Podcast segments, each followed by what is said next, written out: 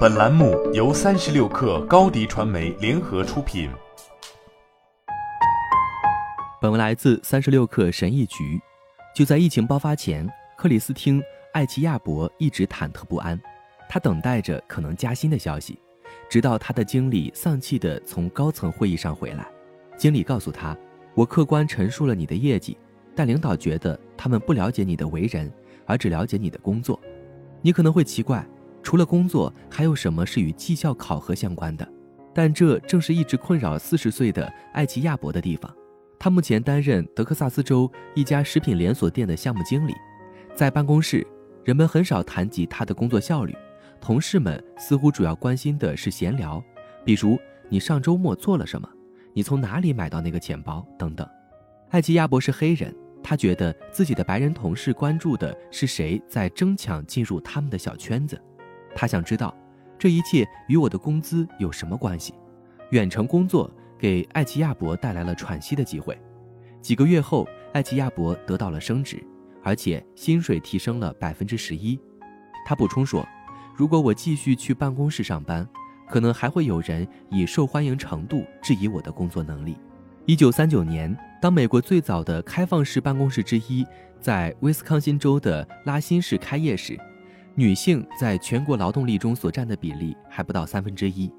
早期办公室的设计与现代办公室的设计没有太大的不同，他们都满足了特定员工的需求，比如可以加班到很晚，因为他不必赶回家给孩子做晚饭；比如可以经常见到老板，这样就能没事儿和老板聊聊高尔夫了。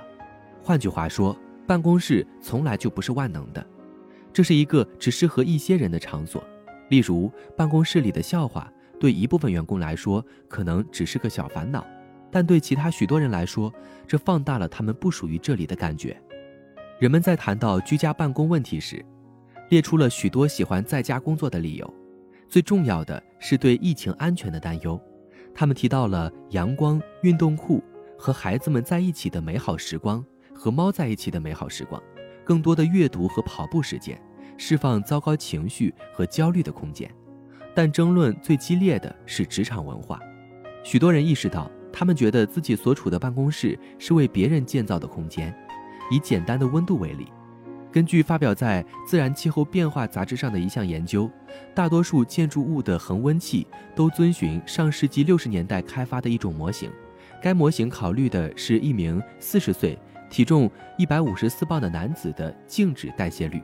这使得女性不得不在办公室中准备披肩、暖气和毯子，但是这只是办公室设计中的一个小例子，它确实是为满足特定类型员工的需求而设计的。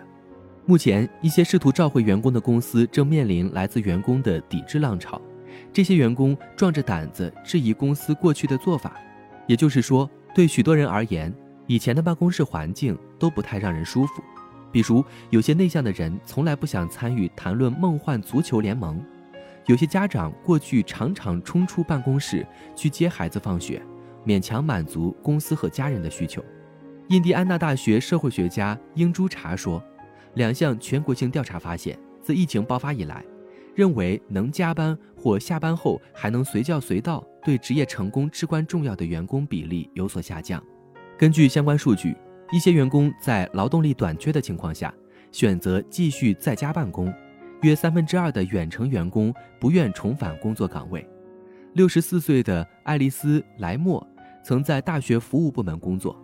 今年九月，他在要求的正式复工日期之前辞职。四十岁的贝斯在新罕布什尔州从事公共卫生工作。他是一个团队的一员，负责收集有关公司生产率的数据。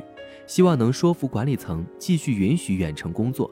在《纽约时报》关于居家办公和重返办公室的调查问卷中，一份回复直言不讳地说：“我不会再回办公室了。”回到圣安东尼奥，艾奇亚伯最近向他的老东家递交了两周的离职通知。